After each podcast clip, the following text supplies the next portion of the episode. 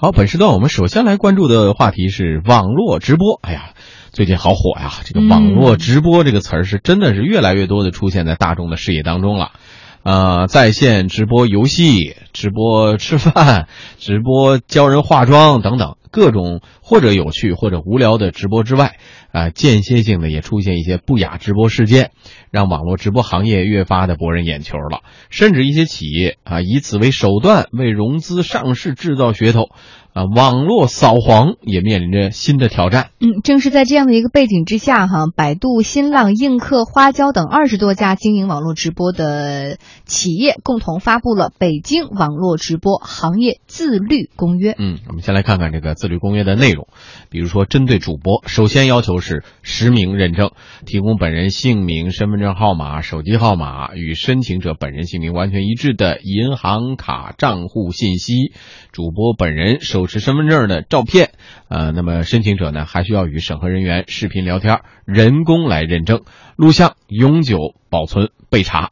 嗯，那根据自律公约的要求，网络直播平台不为十八岁以下的未成年人来提供主播注册的通道，在所有直播房间内添加水印啊，所有的直播内容存储的时间是不少于十五天。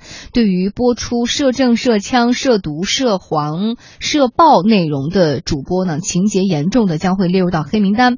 审核人员要对平台上的直播内容进行二十四小时的实时监管。嗯，我们的记者也采访到一位主播啊，他表示。呢，他在几个月之前注册申请当网络直播平台的主播，当时审核认证啊，确实没有现在这么严。内容就是弹琴呀，有时候不弹琴就唠嗑。当时申请的时候好像又有输身份证号，就只输了身份证号，没有像支付宝那种要拍照片那种验证。对，没有。易观新媒体研究总监庞一鸣表示说：“行业自律公约肯定会造成一定程度的主播的流失。”过去就是说全民主播，任何人都可以去进行。那现在的话呢，相对来讲，其实是设定了一定门槛的。对于不符合这样要求的一些的主播，肯定是会啊，在这些的这个平台上会去流失掉。对于直播这一部分，其实一直以来就没有一个独立的一个政策约束。不管是说对于内容审核，就是发起之后的这个追溯也好，还是说是直播之前去有一个这样的一个预警也好，相对来说各个平台其实是很难去做到的。那现在的话，有了这一系列大家共同去签署这一项公约之后，对于主播的把控其实就有了一定的保障。嗯，这么一个迅速发展的过程当中，一个。呃，地方性的目前还不是全国啊，只是北京地区的自律公约出台。对于这个规范行业行为而言，能起到什么样的作用？何木的看法是？它还是个自律的对对，自律。我们说一般啊，对一件事情的规范大概分为自律和他律。嗯，如果从他律来看的话，实际上就代表的是说政府对于这件事情的监管，还有司法部门的诉讼等等。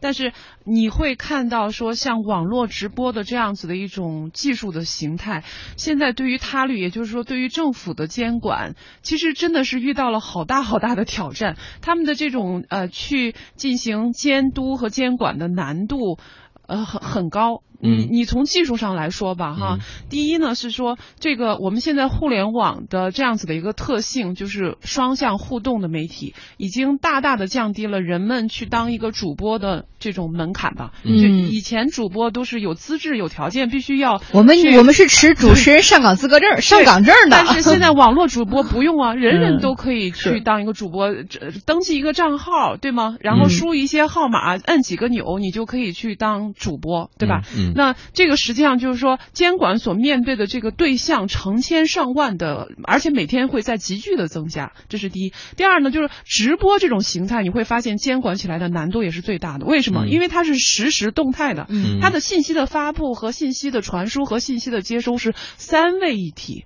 那么在这个过程当中，你你你说它一旦有什么不良的信息，或者是毒啊，或者是涉毒、涉黄、涉到这个暴力的这些信息。他可能瞬间就完成了。你比如说，我举一个例子啊，一个呃女主播，然后在这个呃这个直播室里面呃说着说着，然后说完了以后，哎脱脱脱了以后，做出一个不雅行动。对对对，然后呢，他一会儿又穿上了，可能这个动作可能就在三十秒钟或者一分钟当中发生。你说？对于监管部门来说，他怎么能够去嗯监控到这样子的一个、一个行为，对吧？嗯嗯那这这个几乎是做不到的。而且从我们的监管来说，基本上都是事后的。如果你谈到事后的话，又有问题了。嗯直播如果没有存储的话，那是拿不到证据的。嗯它嗯稍纵即逝，这种技术是稍纵即逝，是没有任何你可以去追究的那些证据的存在的。嗯那这些对于他律来说，其实都是最大的问题。嗯那现在他律遇到了比较大的难度的时候，我们其实是说要在自律上放入更多的砝码，更放入更多的重量，希望自律去取代或者是解决一部分他律无力的这样子的无力感的问题吧。嗯嗯，呃，我们来看看啊，统计数据显示呢，北京大约有三十多家企业在从事着网络直播业务，行业规模不断的扩大。现在这个网络直播到底有多火爆呢？我们记者身边的大学生朋友最近就有不少开始做主播了啊。有朋友说，现在每期直播的观众人数，嗯，大概能有二百六十人左右。我是从十二月份吧开始直播的，频率没有特别频繁，一般每天直播一次，或者是一到两天。然后内容，嗯，我个人就属于没有什么特长的，但就是平常开直播的时候，就跟朋友啊，或者是不认识的人，就是聊聊天什么的。嗯，互动的人还是挺多的，因为有一些朋友啊，还是挺捧场的。只要开直播，他就会来跟你说话呀，送礼物什么的。人数一般八百六左右，人数不是很多。最开始直播是从看直播嘛，就觉得看别人直播就挺好玩的，然后就觉得自己也可以开着试试。我比较喜欢看二姐的啊，她主要是 DJ 打那个碟，不太喜欢看那种红脸，就是她也不说话，就干看脸，而且只能看到我一半脸。嗯，而且呢，这位主播还算了一下，说靠观众赠送礼物，他呢最近两个月赚了差不多一百块钱。在现在的这个 APP 里，有的有有的软件里是可以有收益的，完全是观众打赏，平台没有给你们。对，平台没有，都是靠就是别人送的东西之后这个有收益。反正我玩的这个呢，它是按一比三十返的，然后我是就是纯靠自己玩，也没怎么运作的话是一百块钱左右。嗯，当然了，我们刚才了解的这种是常见的网络直播的一种形态。那么，易观新媒体研究总监庞一鸣向记者介绍了啊这个网络直播的基本分类。现在最常见的就是主播制，比如说美女主播、美女秀场等等，那他就会在平台上去直播一些的段子也好，更奇葩一些，比如说直播自己的睡觉、打电话等等。但凡有一个噱头，有一个点，他都会在这个直播平台上去分享。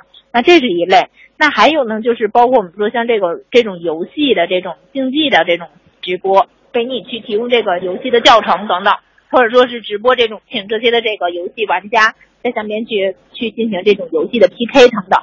那还有呢，就是课程的一些的直播，专业性知识的分享的一些的直播。易观自己本身也会出一些的行业研究报告，以前也会和一些的这个直播平台去合作，让分析师直接的去解读这些的报告。就是这个，我觉得是职业操守的问题了。很多这个大的视频网站，他们也会做一些演唱会的一些的直播。现在不光是网红哈，就是正儿八经的这些演艺明星啊，也开始直播了。比如说这个演员刘涛，最近呢就入驻映客，呃，直播。在一次现场活动当中，他通过手机来进行，不仅给网友们实时描述了他所参加的这个活动现场的情况，还分享了补牙的糗事儿，和粉丝们大聊如何穿衣打扮呀。最终是创造了总收看人数七十一万的记录。那刘涛在网络直播当中，哎，就收到了很多人送的礼物。谁送我一个红色的法拉利？我的天，我们家车库已经满了。我好像我好像突然变得好富有一样。一会儿我们家有一个演唱会，我们的演唱会可棒了，我们好多的演员都会在上面唱歌，还有跳舞。嗯，呃，易观新媒体研究总监庞一鸣分析呢，这也是明星和粉丝互动的一种新形式。呃，为什么就是说现在越来越多的明星愿意去参与其中去进行这种这个直播的分享哈？这个其实是能够更加直接的让这些的粉丝或者说我们说是用户能够去了解这个明星，或者说是与他去能够去产生一些互动的这样的一个平台，去维护与粉丝之间的这种关系的这样的一个手段。很多平台会愿意去给你一些的报酬。嗯其实我们三位当中啊啊，今天直播间里边啊，有一位有这种网络直播经验的啊，听众朋友可以猜一下是谁啊？我们让他自己来介绍一下，哎、为什么会有这个直播的体验？对这个体验，为什么要会去这么做啊？来来来，嗯对对对。啊掌声鼓励一下，来来，耶！网红，对呀、网红我是没戏了。冉冉升起的网红网红我是没戏了。嗯。我我可以说一下我的一个感受，我是曾经在这个某个平台某个啊平台尝试了一下。尝试了一次，啊，大概是半个不到半个小时吧，在这嗯。半个小时当中，我所说的内容就是向所有的网友朋友来请教如何进行网络直播，因为我从来没有接触过这个事情，完全是在问大家怎么，比如说我跟所谓的这些粉丝如何交流，他们表达对于我的喜爱会有一些什么样的方式，啊什么样的内容会更引起他们的这种兴趣等等。啊，然后你给了粉丝多少钱？我没给粉丝钱，我就 你就是向别人请教，你应该付费给别人好吗我一吗直？在这叨叨叨叨叨叨 我一直在那在那就是一抛各种问题，然后就会有很多热心的我的本身就是本身我自己现实生活中的朋友，以及通过这个不知道从什么渠道进来的一些网络平台的一些哎路过的朋友，路过的对路过的打酱油的看着我了，然后进来跟我聊几句什么的，啊嗯，当时像这种情况，我觉得真的你应该给粉丝们送礼物才对的。梁静应该坚持下去，坚持到网红的时候，就可以逐步跟平台来分成。哎，这是一个很嗯很很多朋友觉得我做网络主播，我以后一定可以红。没有想象中的那么容易。啊首先，我先说一下我的感受，就是我当时觉得，你如果想要瞬间增加这种曝光量，还有大家对你的关注度，你要么是自带粉丝过来，自带流量过来，要不然就是刘涛平台、哎对，要么就是平台极力的推你，你又不是在一，比如说你自己又没有什么特别劲爆的点，别人都不知道你在哪里。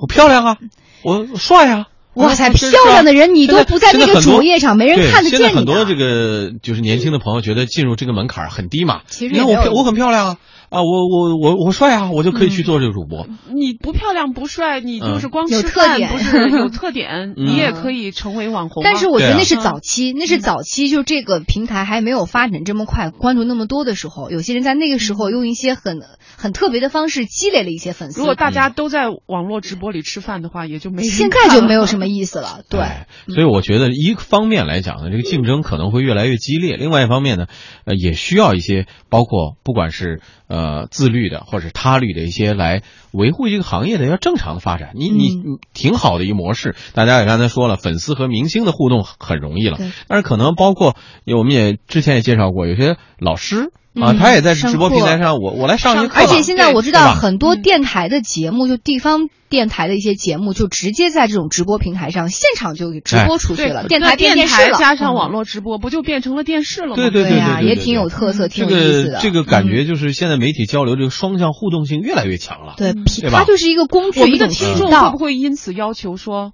就在你们的这个演播室直接未来以后可以啊，如果大家要求的话，我可以跟领导说说。这个媒体媒体的发展生态以后将来一定是融合在一起的。嗯那大方向上来说，可能可能以后这个视频直播就很正常的一种状况。大家因为现在感觉很新鲜，对，对吧？呃，所有都没见过这个模式，就很新鲜。然后呢，也有很多的朋友觉得这个这个是一个就是很好的一个途径，迅速成名的一个途径。也是电台接受打赏的一个最重要的途径，没准儿以后会比广告收入还多哈。啊、嗯以后将来就是你的内容越好，可能收听的、收看的观众越来越多，对吧？都有可能。所以在这个制度之下啊、要保证一个行业健康的发展，自律也很重要。